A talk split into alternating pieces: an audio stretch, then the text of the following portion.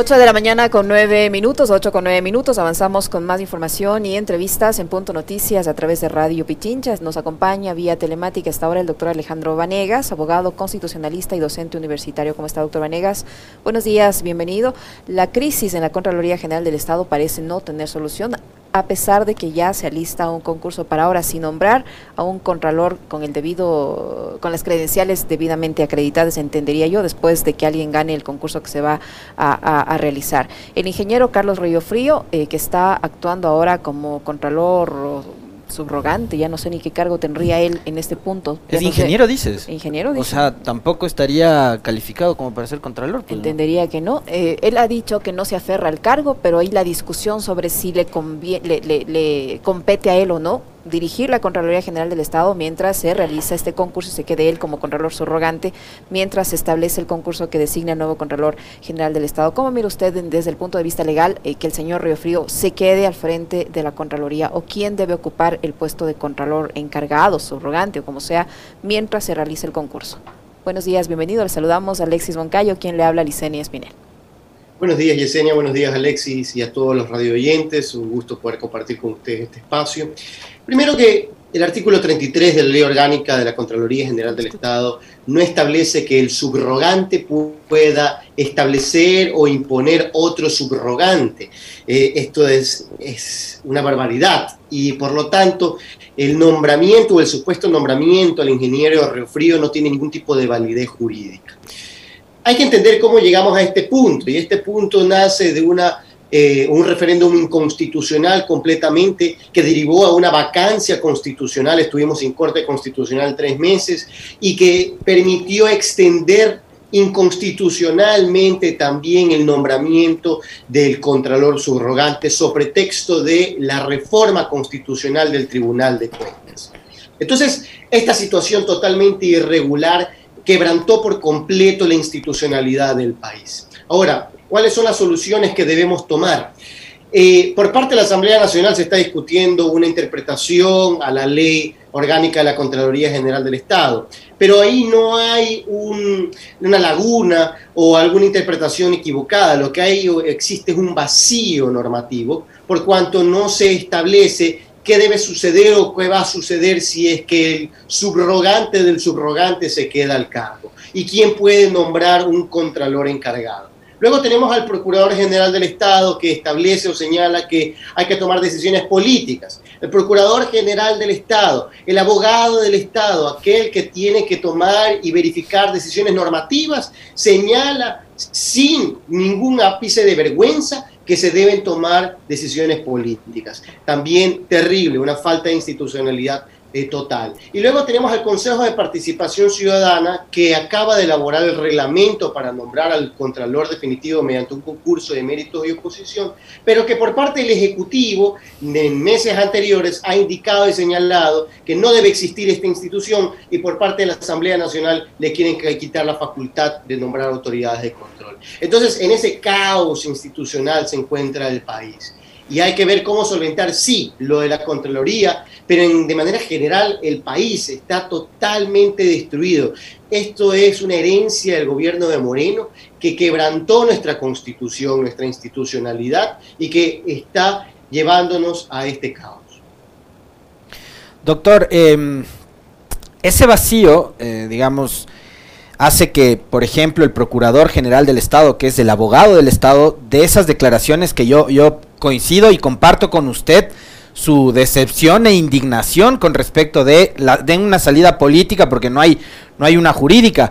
Eh, pero también que instituciones como el Consejo de Participación y la Asamblea Nacional estén en este momento lanzándose la pelotita, ¿no? Que el Consejo es quien debe dar la salida, que la Asamblea tiene que elaborar una reforma a la ley de la Contraloría. Ahorita no estamos como para esperar que, se tomen uno, dos, tres años en, en evacuar una reforma legal a la ley de la Contraloría. Lo que necesitamos es que alguien por fin se ponga al frente de esa institución y que de una vez por todas sané lo que ha sido este desastre de Contraloría después de haber tenido a tipos como Polid y como Celi al frente de la misma. Y hoy he visto con, con también con sorpresa, ¿no? Declaraciones de la señora este, María Fernanda Rivadeneira, que es consejera de participación ciudadana, decir que el Consejo debe nombrar varias autoridades a través de concursos de méritos de oposición, pero que no tiene atribución de nombrar al encargado ante la renuncia de Pablo Celi. Entonces, ¿la Contraloría va a seguir así en la nada? ¿Cómo quedamos, doctor? Miren, no podemos permitir que la Contraloría quede con una vacancia nuevamente, es decir, en acefalía, sin ningún nombramiento. Tampoco podemos permitir que alguien relacionado con Pablo Celi se mantenga como titular de ese cargo, de esa institución, hasta que se nombre el Contralor Permanente. Lo que se debe tomar son decisiones cuanto antes para nuevamente reinstitucionalizar esa institución y transparentarla, porque lo que ha sucedido en los últimos años es una vergüenza. Y el Consejo de Participación Ciudadana debe ponerse al frente de esta de esta solución, debe ponerse al frente de estas tomas de decisiones y en conjunto, sí, con la Asamblea Nacional, mediante un diálogo sincero entre instituciones estatales, poner a un contralor encargado hasta que se lleve a cabo el concurso de méritos de oposición. Porque es muy sencillo indicar o señalar y lavarse las manos y mencionar, nosotros no podemos nombrar un contralor, no va a existir un contralor encargado ni un titular, o se va a mantener el ingeniero Río Frío porque ese fue el nombramiento del el ex contralor Pablo C. Perdón que, le, perdón que le interrumpa ahí, doctor, pero sí quisiera una, una aclaración suya y una precisión, porque, o sea, me encuentro hoy con la declaración que le ha dado al, colega Fabricio Vela, eh, la señora Rivadeneira, quien es consejera de participación, y aquí veo que ni siquiera los propios funcionarios conocen lo que dice ni la constitución ni la ley. Y yo, o sea, digo, no soy abogado tampoco, pero si agarro la constitución, artículo 208, ¿no? Del, eh, de la sección segunda, Consejo de Participación Ciudadana y Control Social, sus funciones. Numeral 11, designar la primera autoridad de la Defensoría del Pueblo, Defensoría Pública, Fiscalía General del Estado y Contraloría General del Estado, luego de agotar el proceso de selección correspondiente. Entonces, lo que está diciendo la consejera no se ajusta ni a lo que dice la Constitución, pues. Totalmente, porque no podemos dejar en un vacío a esa institución seis meses, que es el tiempo que ellos señalaron se iba a tomar eh, para realizar el concurso de méritos de oposición. Y si es que nos basamos en el texto constitucional, como usted acertadamente ha mencionado, Alexis, y también por la coyuntura política y social del país, es, eh, es impresentable que ellos pretendan evadir la responsabilidad de nombrar a un contralor encargado. Es una necesidad esto no es un favor que el país le está pidiendo a esta institución, sino una necesidad, una urgencia, porque tenemos que salvar esa institución tan importante, que ha sido una institución de verificar el correcto uso de los recursos del Estado y en los últimos dos años ha sido una herramienta de persecución o para desvanecer glosas y cometer actos de corrupción. Y hay que limpiar por completo esa institución, por completo, no puede quedar nadie relacionado con el anterior contralor subrogante, porque jamás fue el titular y porque lo que ocurrió fue una inconstitucionalidad por parte del Consejo de Participación Ciudadana Transitoria. Doctor Vanegas, ¿cómo entender eh, estas posiciones al mismo, al, interior del Consejo de Participación? Eh, hace pocos días aquí en este espacio de información la, la consejera Ibe Estupiñán decía que es ilegal e ilegítimo el nombramiento del señor Río Frío ahora al frente de la Contraloría. Ella reconocía de acuerdo al asesoramiento del, cuerpo jurídico del Consejo de Participación que dice que es ilegal e inconstitucional el nombramiento del señor Río Frío. Sin embargo, en la Asamblea, eh, legisladores de Creo y de la misma izquierda democrática están como santificando ya que el señor Río Frío se quede en el cargo. Si es ilegal, si es ilegítimo y si los mismos consejeros reconocen que es así y todos los que manejan el tema de la Contraloría saben que es así, entonces, ¿cómo le pueden dejar al señor Río Frío al frente de la Contraloría? Y en el caso de que se encargue a una persona, ¿quién debería ser esa persona? ¿Y cómo debería ser ese proceso para encargar la Contraloría? Permítame recordar que la Asamblea Nacional anterior ni siquiera posesionó al Contralor subrogante Pablo Celi. Entonces, indicar que ellos están de acuerdo con el nombramiento del ingeniero Río Frío no debería tener ninguna importancia porque no asumieron su rol en el momento oportuno. Y aquí lo importante es indicar lo que debe hacer el Consejo de Participación Ciudadana y Control Social. Vamos a quedar seis meses sin un Contralor en titular, un Contralor encargado. Vamos a quedar seis meses en manos de un nombramiento totalmente ilegítimo, ilegal, inconstitucional como el del ingeniero Rofrío, o vamos a tomar decisiones en beneficio del país para que esa institución nuevamente se pueda recuperar. Yo creo que este último es el camino que debemos tomar. ¿Cómo? Bueno, le reitero, mediante un diálogo sincero entre la Procuraduría, entre la Asamblea Nacional y el Consejo de Participación Ciudadana, donde se tome una decisión para poder recuperar esa institución, de nombrar un contralor encargado durante los seis meses que les vaya a tomar el nombramiento eh, definitivo mediante el concurso de méritos y oposición. Y hay que tomar esa decisión. Esa vacancia judicial que pasó en la, en la Corte Constitucional de tres meses fue una barbaridad. Rompió por completo la Constitución. No podemos permitirnos que durante seis meses no tengamos un contralor. Sería algo muy lamentable para el país. Pero se debe establecer un concurso más pequeño, más corto, no sé, eh, se recogen carpetas de, de, alguien que sea cercano a alguna de estas funciones que van a tener que, como usted dice, ponerse de acuerdo para nombrar al contralor, o cómo.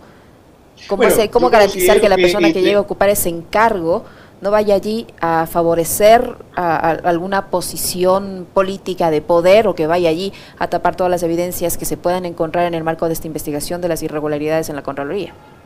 ¿Cómo? Bueno, yo creo que ellos deberían eh, considerar nombres que estén dados por otras instituciones estatales, sobre todo la, la, Asamblea Nacional, ¿no? Que la Asamblea Nacional remita alguna lista de nombres y que el Consejo de Participación Ciudadana verifique cuáles de estos cumplen con los requisitos para poder ser el contralor encargado. Es decir, un control mixto entre ambas instituciones para que durante seis meses pueda tenerlo. Yo creo que realizar o hacer un más corto el tiempo del concurso de méritos y oposición no sería lo ideal. Al contrario, hay que hacer el concurso lo más riguroso posible para que no vuelvan a ocurrir este tipo de irregularidades, corrupciones y que otra vez esté en el cargo una persona envenenada que lo único que pretende era perseguir y beneficiarse a sí mismo. ¿Cómo, cómo entender, eh, doctor Vanegas, eh, también en esta coyuntura? De alguna forma el silencio del gobierno nacional. O sea, parecería que a todos nos incomoda el, lo que está pasando con Celi, eh, la acefalía que tiene hoy la Contraloría, excepto el gobierno. Mire, es de sorprender que el gobierno no se ha pronunciado sobre lo que sucedió con el Procurador General del Estado. Es de sorprender que no se ha pronunciado sobre lo que ha pasado, a excepción de un ministro con los vocales del Consejo de la Judicatura. Es de sorprender que no se ha pronunciado sobre la Contraloría General del Estado. Es de sorprender que no se ha pronunciado sobre los intendentes, superintendentes relacionados con el caso IFA. Es de sorprender que no se pronuncia sobre nada más el tema de vacunas. El tema de vacunas es esencial, es importantísimo para la ciudadanía, pero hay problemas institucionales de fondo y el presidente de la República debe tomar esa responsabilidad de pronunciarse y de también decir de qué forma vamos a salir de este problema. Si bien no es su competencia, él anteriormente había indicado y señalado que íbamos a tener una consulta popular y un referéndum. Ya es importante saber hacia dónde va el país, cómo va a recuperar esa institucionalidad. De manera particular, considero que es una asamblea constituyente la única forma que podemos recuperarnos del daño que ocasionó el gobierno de Moreno. Sin embargo, el presidente de la República actual tiene el rol de dar un paso adelante y de señalar cómo vamos a salir de esta crisis institucional en la que nos encontramos. Más allá de la crisis económica, están esperando para agosto-septiembre, una vez que se llegue a acuerdo con el FMI, de decir cuáles van a ser las reformas tributarias. Doctor Vanegas, se, se, anuncia en la, en, la, en la Asamblea también la posibilidad de un proceso de, de fiscalización a la eh, ex subcontralora o a la Contralora subrogante del subrogante, que es en este caso la señora Zárate. Eh, ¿Podría pasar lo mismo con el señor Riofrío de mantenerse en el cargo? ¿Podría en él también una interpelación en el ámbito político y también en el ámbito eh, penal, como lo ha hecho la Fiscalía con la señora Zárate por una presunta usurpación de funciones? Totalmente. Lamentablemente aquí lo que se han manejado son intereses netamente políticos, más allá de pensar intereses nacionales o institucionales. Pudiese darse el caso de que si el ingeniero Río Frío se mantiene en el cargo y empieza a actuar como el contralor del subrogante del subrogante, que sería una barbaridad ya solo como, como suena esto, uh -huh. eh, pudiese llevar a una responsabilidad política y penal por parte de la Asamblea Nacional y por parte de la Fiscalía General del Estado. Pero considero que es indispensable que esa persona no se quede en el cargo, no porque haya algo en contra de esta, sino por cómo nace. Nace de Pablo Celi, una persona que destruyó por completo la institucionalidad de la Contraloría General del Estado. Y si queremos reinstitucionalizarla y queremos transparentarla por completo, no podemos permitir esta situación. Yo creo que necesitamos personas probas, personas valiosas, personas éticas, que hay muchas en el país que se encarguen de esta institución hasta que se lleve a cabo el concurso de méritos de oposición. Usted acaba de decir algo que es clave, doctor, y que me parece amerita también un comentario suyo porque es parte del análisis político y, eh, digamos, hay que ir al origen de la llegada de Celi y de quién lo blindó y de quién lo protegió y de quién lo dejó en el cargo. Eh, fue la única autoridad que no fue evaluada ni se sometió a un concurso ni nada por el estilo durante el Trujillato y la transitocracia. Em, tiene Cel y la marca del morenato y, de, y del trujillato. Entonces, esas son cosas que hay que, que hay que valorar y que hay que tomarlas en cuenta y hay que recordarlas, porque los ecuatorianos, si en algo somos especialistas, es en tener memoria de corto plazo. Em, ¿Qué pasó entonces con la reinstitucionalización, doctor Vanegas? Porque eso le vendieron al país durante los cuatro años anteriores, ¿no? Que iban a reinstitucionalizar, pero vemos hoy cómo han dejado a la Contraloría. Y fíjese usted que más allá incluso de los temas netamente administrativos que tienen que ver con la función como tal, eh, al, señor Celia ahora se le estaría incluso eh, responsabilizando de la quema del edificio en octubre del 2019, cuando esos muy sueltos de, lengua salieron a acusar primero al correísmo y después a varios adolescentes eh, de origen indígena que estaban en esos días en los alrededores del edificio. Yo creo que esas cosas también ameritan un comentario suyo, doctor. Totalmente, Alexis. Lo que sucedió eh, en esa reforma inconstitucional, donde se nombró un Consejo de Participación Ciudadana transitorio, que con intereses netamente políticos designaron autoridades eh, cuestionadas e inclusive mantenieron a autoridades como Pablo Celi en el cargo sobre texto de una reforma constitucional. ¿Cuál era la reforma constitucional que supuestamente iba a ocurrir? Un tribunal de cuentas que teníamos en el país hace 100 años, una figura que existe en otros países, pero que en Ecuador supuestamente se iba a dar.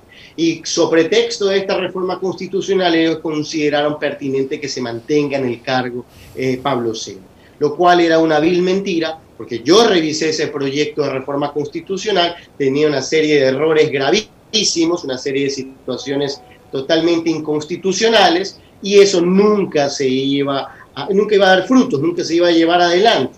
Entonces, eh, sobre texto de eso, permitieron que Pablo Celi, un, una herramienta, un alfil del gobierno de Moreno para la persecución, se mantenga en el cargo y realice todos estos actos que sabemos. Actos de persecución, informes con indicios de responsabilidad contra otros actores políticos de oposición, desvanecencia de glosas y otras situaciones de irregulares por completo que lo único que hicieron fue afectar al país y a muchas personas y a muchas familias. Doctor Vanegas, el legislador de Pachacuti, tocayo suyo en su apellido, Ricardo Vanegas, dice que eh, todo acto que emana de una autoridad pública legalmente designada es considerada como legal. Esto en referencia a la nominación, entendería yo, del señor Río Frío. Solamente un juez competente puede declarar la ilegalidad es legal, tomando en cuenta que para que el señor Celi se le extienda esta licencia por enfermedad debió haberse reincorporado a su puesto de la primera licencia, de acuerdo a la LOCEP. Y él, obviamente, por estar detenido, no pudo reincorporarse a su puesto. Por lo tanto, esta licencia por enfermedad tendría vicios de ilegalidad. Y si tiene vicios de ilegalidad, ¿cómo él puede desde la cárcel designar al señor Río Frío? ¿Es, es así como dice el asambleísta Vanegas que solo un juez puede declarar una ilegalidad? Bueno, evidentemente después de un proceso eh, judicial se puede declarar eh, la invalidez o ilegalidad de un acto, pero evidentemente los actos que realizó Pablo Celi dentro de la cárcel 4 no tienen ningún tipo de validez o efectos jurídicos por cuanto eh, fueron hechos primero sin firma. Recordemos que hay ciertos documentos que se firmaron en la Contraloría General del Estado que se publicaron sin ninguna firma de responsabilidad. Otros donde los superiores en la institución no querían firmar esos documentos. Y ahora vamos al caso del nombramiento del ingeniero Refrío, que no tiene ningún tipo de validez jurídica, tanto así que él mismo lo ha reconocido porque él dice que no se aferra al cargo, pero un cargo que él jamás va a poder ostentar ni tener, por cuanto el nacimiento, la génesis de ese acto no tiene ningún efecto jurídico, porque ha sido de una persona que se encontraba detenida y que no se encontraba en funciones. Entonces, no hay la necesidad de ir a un proceso judicial en este sentido, es decir, la Asamblea Nacional y el Consejo de Participación Ciudadana deben actuar cuanto antes y lo que haga el ingeniero de Río Frío como titular o supuesto titular de la Contraloría General del Estado le puede conllevar a responsabilidades penales como la usurpación de funciones. Así que eh, no creo que haya necesidad de ir ante una autoridad judicial. ¿Qué tan importante es, doctor, que quien llegue a la Contraloría, sea hombre o mujer, em, revise la legalidad o ilegalidades que se cometieron en la institución para eh, hacer todas estas trafacías de las que hoy se le acusa a Pablo Celi, ¿no? Desvanecer glosas, emitir también informes con indicios de responsabilidad penal, muchos de ellos sin sustento, sin argumentos, llenos de ilegalidades, eh, ilegítimos, persiguiendo gente inocente este, desprestigiando además al sector público del cual era eh, parte Celi. ¿Qué tan importante es que, quien llegue a la Contraloría, insisto una vez más, sea hombre o mujer, logre sanear eh, esa institución de todo lo que habría hecho Celi, pero diciéndole al país la verdad? Es fundamental. En cuanto a los informes de indicio de responsabilidad penal, primero porque va a tener efectos en los procesos judiciales, en los procesos penales, de estas personas que eh, injustamente, por pensar de otra forma, han sido procesadas y han tenido estas situaciones jurídicas por estos informes netamente políticos. Y eso va a permitir a ellos darle cierta paz, cierta tranquilidad y limpiar sus nombres, que es lo más importante. Y en cuanto a la desvanecencia de glosas, porque son eh, parte del patrimonio del Estado ecuatoriano, es decir, dineros de los ecuatorianos, dineros que estaban o que debían ser invertidos para servicios, para obras, y que por situaciones de corrupción no se, no se pudieron o permitieron cobrar, eh, no se permitieron llevar a procesos o instancias judiciales, y lo que es eh, terrible, han permitido actos de corrupción no solo aquí en el Ecuador, sino que se llevaron a Estados Unidos estos actos de corrupción corrupción. Entonces, eh, la persona que llegue debe primero fiscalizar todo lo que ha sucedido en estos últimos dos, tres años aproximadamente, debe verificar qué es lo que se ha hecho, debe limpiar la institución de ciertas autoridades que se encuentran ahí, que también fueron herramientas para el mecanismo este de extorsión que existía en ciertos casos y que fueron denunciados, por ejemplo, por la viceprefecta, ustedes me podrán recordar, eh, de qué provincia, eh, Alexis, usted me puede recordar la viceprefecta, viceprefecta eh, la que denunció el acto de corrupción. Cecilia Méndez de Azuay, cuando estaba Yacu todavía como prefecto. Y, no, y también recientemente tuve una entrevista aquí en Pichincho Universal con otra viceprefecta, perdón que se me está Es de la región amazónica. Eran situaciones de, de, extorsión, era una barbaridad, era una bajeza que es lo que se estaba cometiendo en la Contraloría General de Estado. Reitero, una institución encargada de verificar el correcto uso de los fondos del Estado ecuatoriano y que se utilizaba para este tipo de irregularidades muy graves. Así que esperemos que se pueda recuperar y reinstitucionalizar la Contraloría General del Estado, se pueda fiscalizar cada acto que se cometió durante los últimos años y verificar si fue correcto o incorrecto y que podamos superar esa etapa tan oscura del Estado ecuatoriano. Comandá Guevara, eh, viceprefecta de Pastaza. Así es. Doctor Vanegas, rápidamente ya para, para terminar, eh, ¿qué garantías se deben tomar para que en este concurso que se va a convocar para nombrar al Contralor eh, General del Estado, eh, no termine ganando alguien eh, que le sea eh, instrumento luego de, una nueva persecución, tomando en cuenta ya la experiencia que hemos tenido en otros concursos, que hay personas o personajes con, con, con un conocimiento muy amplio, con una experiencia muy notable, que en las pruebas escritas tienen excelentes calificaciones, pero resulta que en la exposición oral le dan toda la calificación posible a alguien que saben que luego lo van a utilizar como instrumento de persecución y esa es la que termina ganando el puesto. O para tapar lo que hizo el lo que hizo el gobierno anterior, exacto. ¿Cómo, qué, qué garantías se deben tener para que este concurso sea realmente transparente y gane el que deba ganar porque tiene todas las credenciales académicas, de conocimiento, de honorabilidad, de independencia, de objetividad para ocupar ese cargo y no termine ocurriendo lo que ha pasado con otros cargos que ya, ya sabemos y que no hace falta decir quién es, pero que en una exposición oral se le dio la mayor nota, pese a que en la exposición escrita tenía una calificación muy inferior a otros concursantes eh, para, para el cargo, por ejemplo, en la Fiscalía. Yo considero que en el reglamento que se elaboró lo fundamental es que el concurso sea realmente de méritos, es decir, bajo criterios de objetividad y no de subjetividad que pudiesen beneficiar o afectar a uno u otro de los candidatos o candidatas que pudiesen eh, existir para la Contraloría General del Estado. Eso en primer lugar, objetividad en los criterios de eh, punto, de puntuación para que puedan estar las mejores personas. Y en segundo lugar, la impugnación para que cualquier persona que tenga un mínimo rastro de corrupción esté fuera de este concurso y no llegue a un cargo tan importante que debemos y una institución tan importante que debemos recuperar los ecuatorianos. Muchísimas gracias al doctor Alejandro Vanegas, abogado constitucionalista y docente universitario que ha estado con nosotros. Gracias, Alejandro. Muy amable, doctor. Muchas gracias, Muchas gracias, Alexis. Cuídese mucho.